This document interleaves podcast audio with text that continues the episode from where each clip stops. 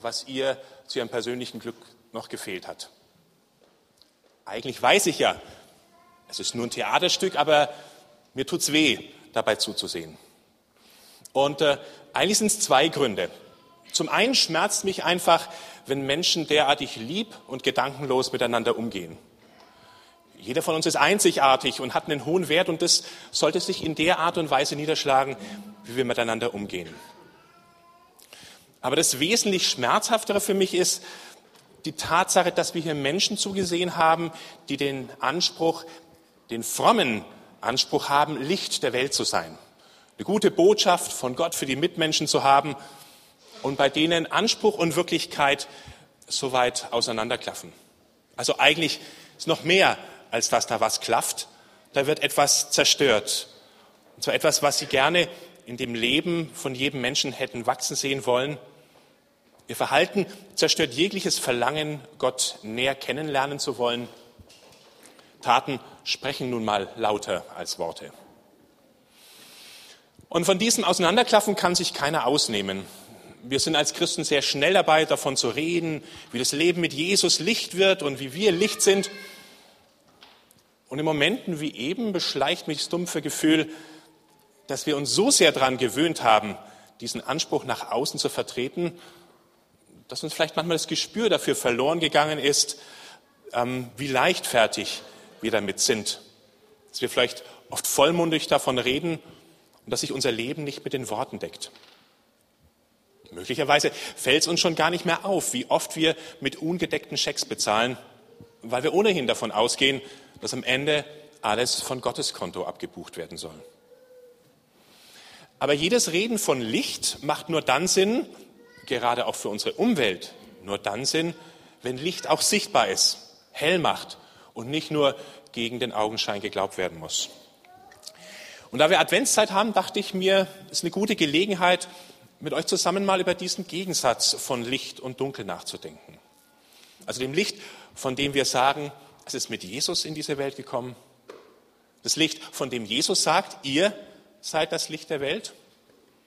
Und auch das Dunkel, das, was ich mit meinem Leben verbreite und auch das, was seit Menschengedenken diese Welt umhüllt. Ich würde das gerne mit zwei Bibeltexten tun, die häufig in der Adventszeit gelesen werden. Einen habt ihr schon zu Anfang gehört. Der erste steht beim Propheten Jesaja. Mache dich auf, werde Licht. Denn dein Licht ist gekommen und die Herrlichkeit des Herrn ist über dir aufgegangen. Denn siehe, Finsternis bedeckt die Erde und dunkel die Völker, aber über dir strahlt der Herr auf und seine Herrlichkeit erscheint über dir.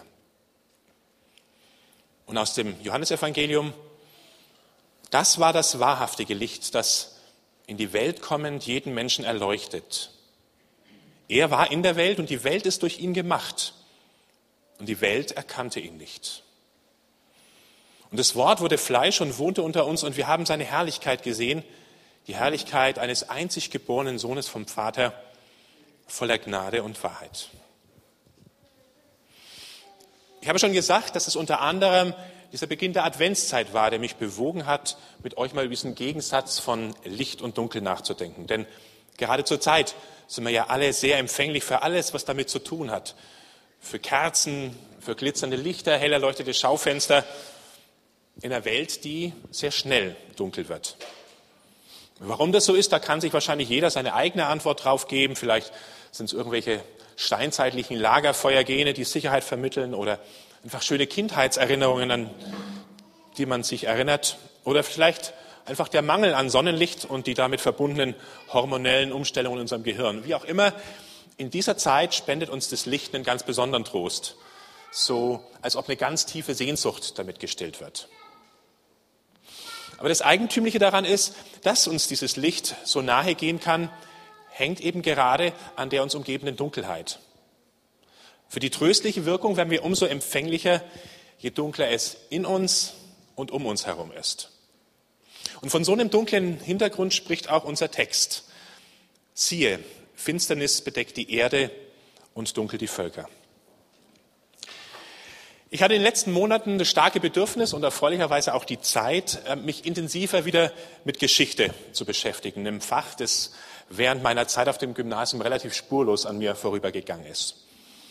Und ich habe gemerkt, dass ich jetzt als Erwachsener mit eigener Familie und Beruf vieles ganz anders lese und empfinde wie damals in der Schule. Vor allem, ich kann mich viel weniger davon distanzieren. Was mich immer wieder erschüttert, weil es beim Lesen wie im Zeitraffer so geballt auftritt, ist diese unfassbare Menge an Leid und Gewalt, die wir Menschen uns über die Jahrtausende gegenseitig zugefügt haben. Das hört sich total banal und wie ein Allgemeinplatz an, aber wenn ich auf irgendeiner beliebigen Seite lese, da war wieder eine Schlacht und da sind 20.000 Leute umgekommen, dann denke ich mir, das waren doch alles mal Jungs, in die ihre Eltern Erwartungen gesetzt haben. Die sind groß geworden, die hatten Hoffnungen, hatten Träume im Beruf, ergriffen Bauer, Handwerker, Händler. Dann werden sie in den Krieg geschickt und kommen nie mehr zurück. Ihre Frauen sehen sie nicht mehr, ihre Kinder sehen sie nicht mehr. Immer und immer und immer wieder dieses gleiche Muster. Ich habe mir gedacht, wenn es einen roten Faden in der Geschichte gibt, dann trägt dieser seinen Namen zurecht. Und je älter ich werde, desto mehr kann ich innerlich nachempfinden, wovon Jesaja hier schreibt. Finsternis bedeckt die Erde und dunkel die Völker. Und wenn ich davon ganz betroffen bin, da passiert aber gleichzeitig noch was anderes. In meinem Hinterkopf meldet sich beim Lesen immer wieder eine Stimme und die fragt ganz betroffen und tief gerührt, was hat dann Gott wohl bewogen, uns nicht aufzugeben?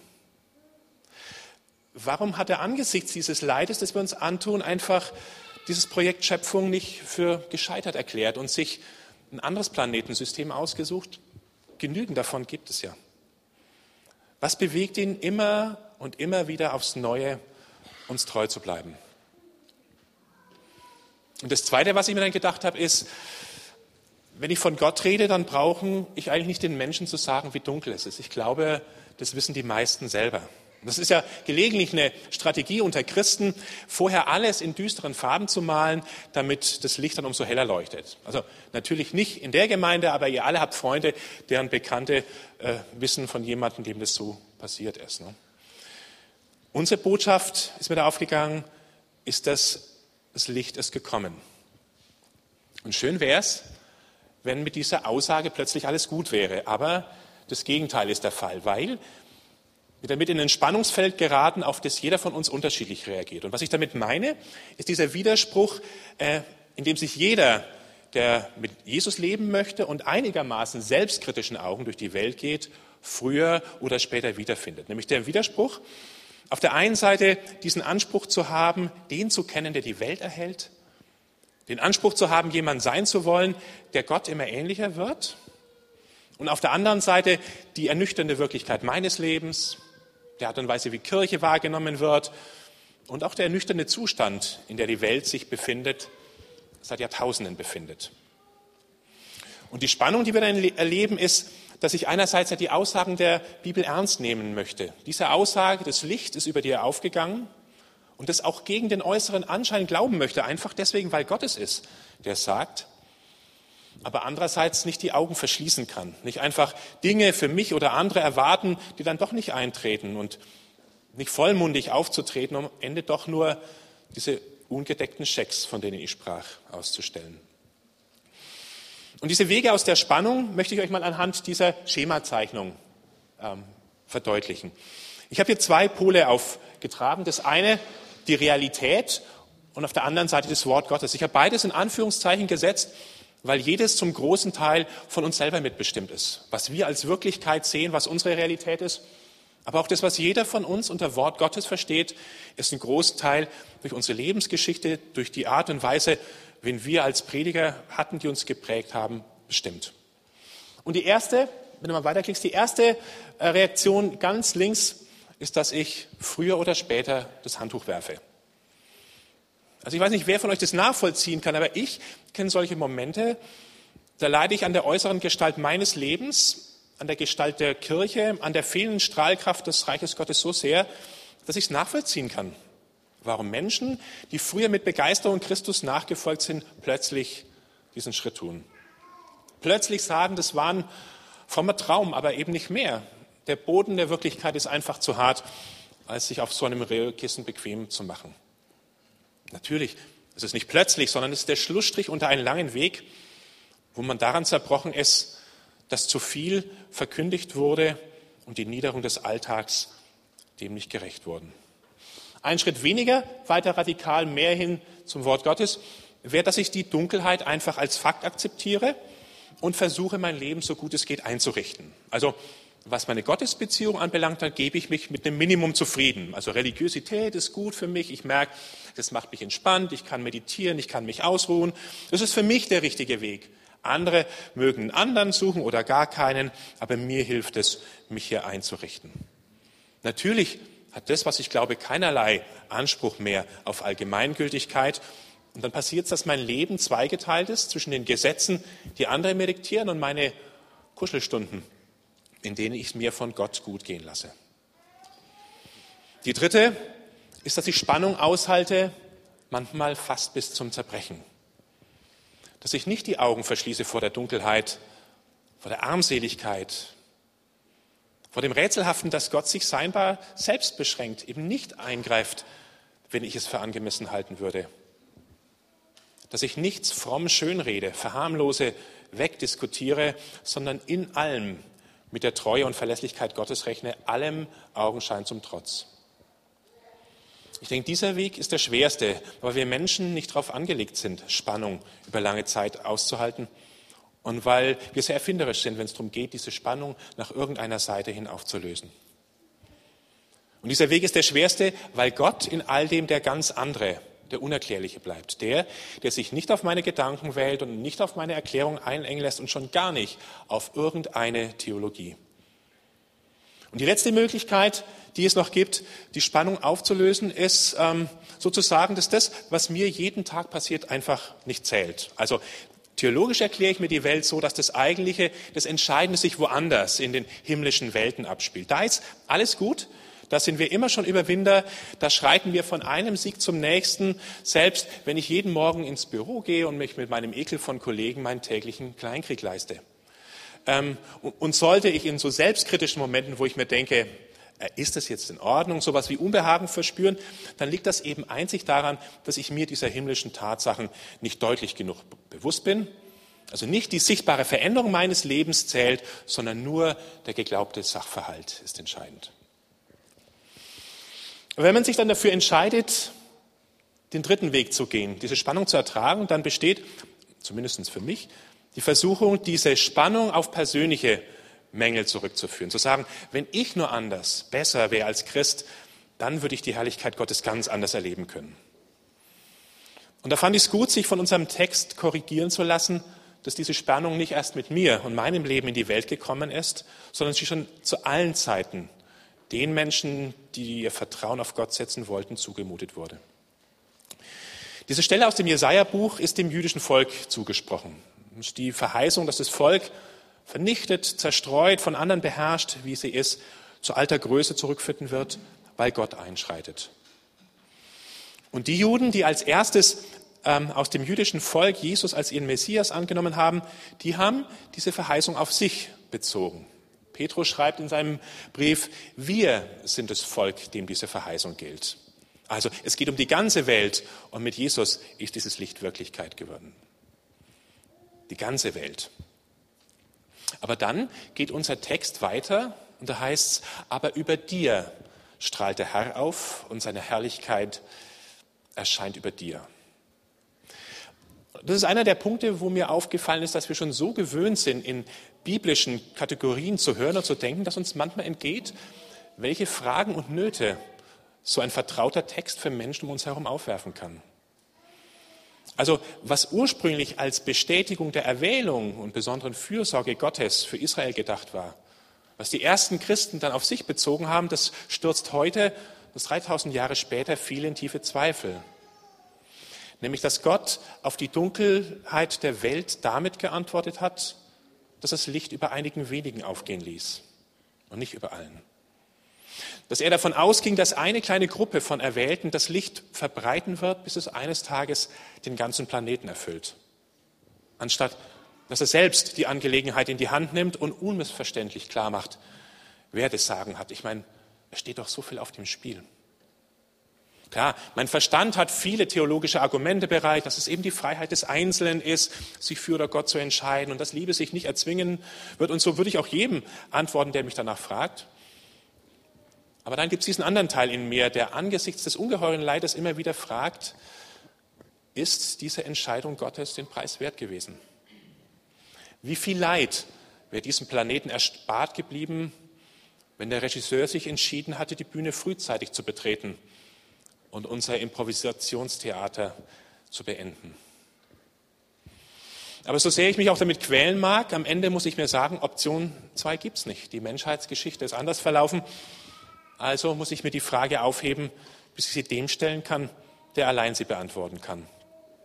Und dann bleibt, so wenig uns das vielleicht gefallen mag, die Zusage, dass das Licht gekommen ist und der Auftrag an uns, die Welt mit Licht zu erfüllen. Die Herrlichkeit des Herrn ist über dir erschienen. Ich erinnere mich daran, wie ich vor nicht so allzu langer Zeit mich meiner Frau gegenüber mal ganz begeistert äh, über eine neue Erkenntnis geäußert habe, äh, darüber, wie wichtig es ist, die Dinge doch ab jetzt künftig so zu sehen, wie ich sie neuerdings sehe. Und bei der Gelegenheit habe ich mich sehr abfällig ähm, über Freunde, auch Christen, geäußert, die an dem Punkt eine ganz andere Haltung einnehmen. Und Ulrike hat mich dann nur angeschaut und, und ganz lapidar gefragt, und? Worin unterscheidet sich dein Leben jetzt von dem unserer Freunde? Was ist bei dir anders geworden, seitdem du das glaubst? Ich habe damals nicht darauf geantwortet. Man will ja sein Gesicht nicht verlieren angesichts von großartiger Erkenntnis und trotz 20 Jahren Ehe. Aber insgeheim musste ich mir bestehen, nichts. Es hat sich definitiv nichts geändert. Also warum dieser Hype? Und ähm, du kannst jetzt diesen Text auf dich persönlich übertragen und dann heißt er eben, über mir ist der Herr aufgestrahlt und seine Herrlichkeit ist über mir erschienen. Und hast du dich schon mal gefragt, was deine persönliche Bilanz angesichts dieser Erkenntnis ist? Worin unterscheidet sich dein Leben jetzt von dem deiner Freude, wenn du das so sagst? Was ist bei dir anders geworden, seitdem du glaubst? Was also meinen wir damit, wenn wir als Christen sagen, dass Jesus das Licht der Welt ist und dass Gott als Licht gekommen ist? Ich denke, vom Großen ins Kleine gesehen heißt es erstmal, es gibt eine Hoffnung für diesen Planeten. Er wurde gewollt, geschaffen und wird getragen und bewegt sich auf ein Ziel hin. Die Menschheit ist nicht allein in diesem großen Universum. Ihr Schöpfer ist an die Seite getreten. Und das hat Auswirkungen für jeden Einzelnen. Ich denke, wenn wir uns mit Dunkelheit beschäftigen, dann sollten wir nicht aus den Augen verlieren, dass die tiefste Dunkelheit, in der sich ein Mensch wiederfinden kann, das Gefühl ist, im Leben nicht wirklich willkommen zu sein, keinen Platz zu haben, beliebig austauschbar zu sein. Und dass Gott gekommen ist, heißt für jeden Einzelnen, Gott liebt dich. Das hört sich so banal und so vertraut an ähm, und ist so schnell dahingesagt, dass wir, glaube ich, gar nicht mehr ahnen können, was für eine schier unbändige Kraft in diesen drei Worten steckt. Die Kraft, auch das kaputteste Leben wieder heil und hell zu machen. Und es ist eben egal, was andere über dich sagen, nur was du in Gottes Augen bist, das bist du wirklich. Und zudem gehört ganz eng dazu, Gott versöhnt sich mit mir. Die Dunkelheit in meinem Leben muss nicht das letzte Wort haben. Was schiefgelaufen ist, was geschehen hätte sollen, aber nie gemacht wurde, Gott vergibt all meine Schuld. Nichts ist davon ausgenommen. Nicht, weil Gott Buch führen muss und es eine Bilanz gibt, die am Ende stimmig sein muss, sondern weil all diese Dinge eine Mauer zwischen mir und ihm errichten und Gott sich eben nichts mehr wünscht als eine Beziehung zu dir und mir. Das Ziel von Versöhnung ist Gemeinschaft mit Gott, nicht Vergebung der Sünden. Nochmal, das Ziel von Versöhnung ist Gemeinschaft mit Gott, nicht Vergebung der Sünden. Das ist nur ein Schritt auf dem Weg dorthin. Und das ist eine Beziehung, die wird auch der Tod nicht zerstören können. Und die Aussage, das ist keine zeitlose Wahrheit, sondern wenn der Johannes schreibt, das Wort wurde Mensch und zog in unsere Nachbarschaft, das mal übertragen, dann ist es ganz fest in der Geschichte unserer Menschheit verankert. Das war eine konkrete Zeit, konkreter Ort, eine bestimmte Familie, eine Gesellschaft, in die Jesus hineingeboren wurde. Und Gott begibt sich in unsere Hände, macht sich fassbar, hinterfragbar, verletzbar. Und das Letzte ist das Licht, dass Gott Licht brennt, auch bedeutet, dass es eine Alternative gibt, nach der wir leben können. Eine Möglichkeit, die Geschichte unserer Menschheit ganz anders weiterzuschreiben. Und nur ein kleines Beispiel, was mich in letzter Zeit aus persönlichen Gründen sehr beschäftigt.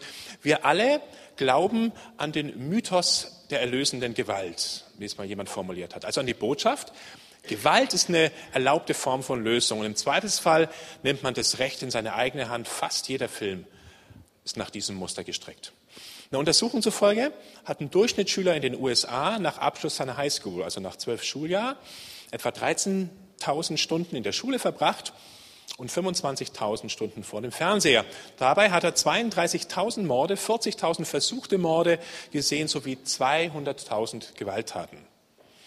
Und auch wenn wir vielleicht nicht zu den Spitzenreitern in Sachen Fernsehkonsum gehören und schon gar nicht mit den amerikanischen Highschool-Absolventen mithalten können, ich glaube, die Botschaft ist klar. Wenn du dich von dem, dem von Kindheit an aussetzt, dann prägt es dich. Dann ist es für dich die Normalität.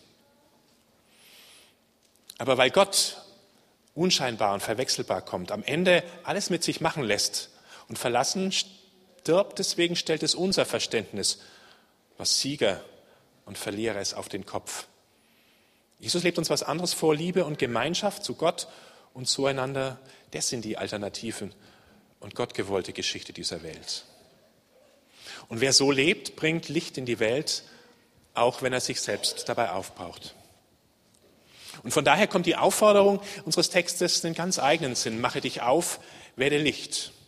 Also ich finde es bezeichnend, dass es nicht heißt, mache dich auf und weis erstmal auf das Dunkel hin, mache dich auf und behalte Recht, oh, sondern mache dich auf und werde Licht. Also leuchte.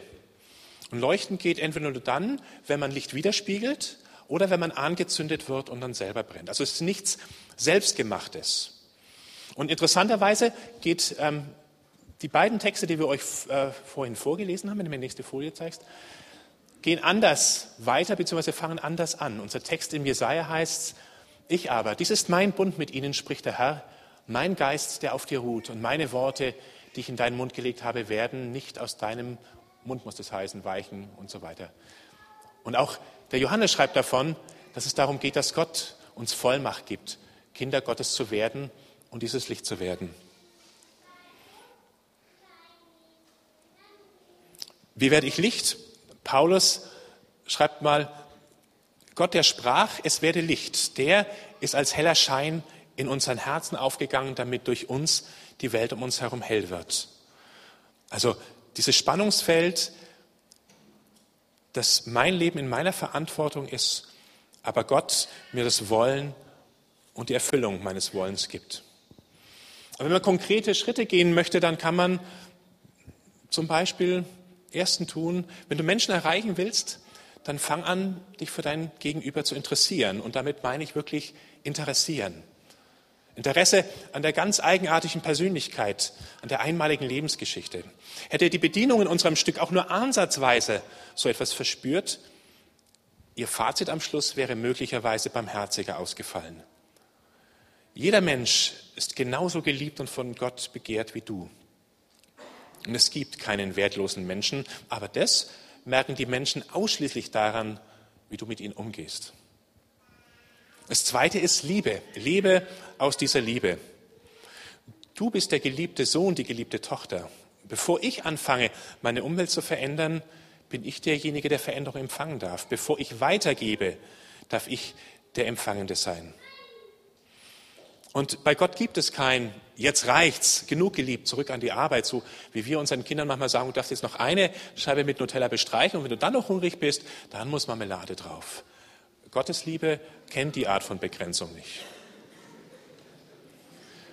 Das dritte ist, versuche Recht zu leben, nicht Recht zu behalten.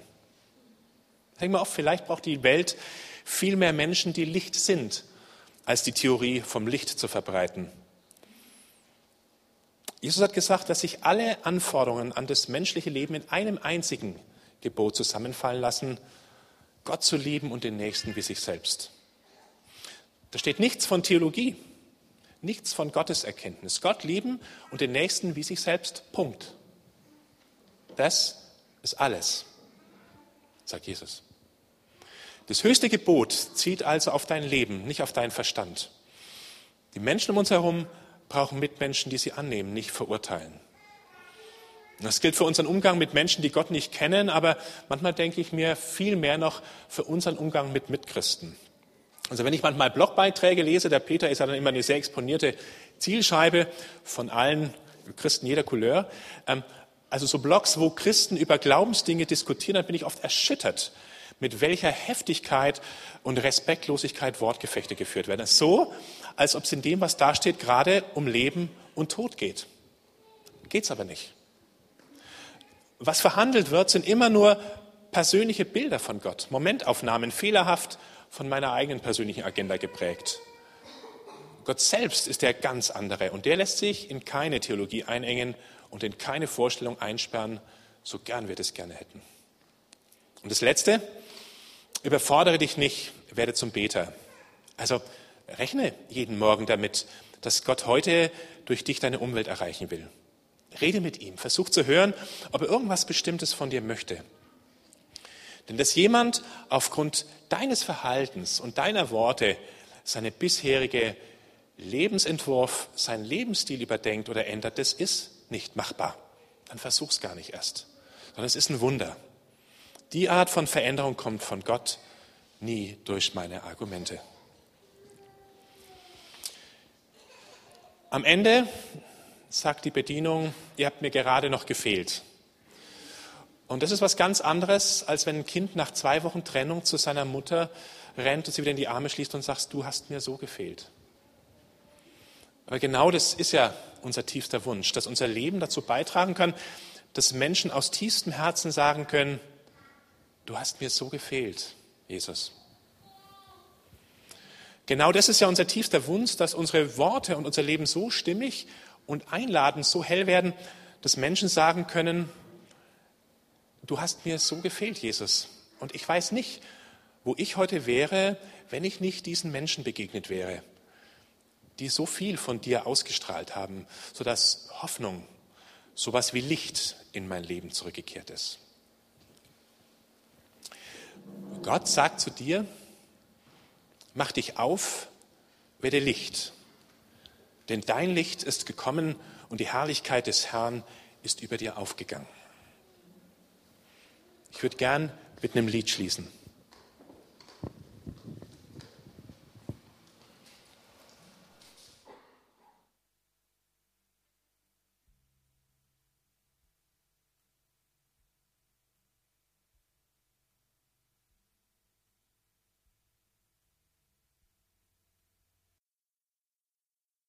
Zu tun. Jockey kommt jetzt vor und wird am Flügel leise Musik spielen. Vielleicht geht es ja so, dass dich das eine oder andere bei Licht und Dunkelheit berührt haben und dass du mit Gott nochmal drüber reden möchtest. Ihr habt jetzt die Möglichkeit, hier vorzukommen, Kerzen zu nehmen, sie anzuzünden und während ihr das macht, ein Gebet zu sprechen. Ein Gebet, wo ihr vor Gott das Dunkel eures Lebens bringt, wo ihr ihn bittet, euer Leben hell zu machen. Ihr selber wisst am besten, was euch auf dem Herzen liegt. Wer sagt, ich möchte aber gerne noch mit jemandem darüber reden oder Gebet haben, unser Gebetsteam kommt jetzt vor und wird sich dort drüben mit hinstellen. Was? Ach, da hinten, Entschuldigung. Da hinten bei dem Kreuz und dem schön geschmückten roten Kiste. Das sind Menschen, denen ihr sagen könnt, was euch bewegt oder einfach nur, dass sie für euch beten. Und wir nehmen uns dafür jetzt einfach fünf bis zehn Minuten Zeit.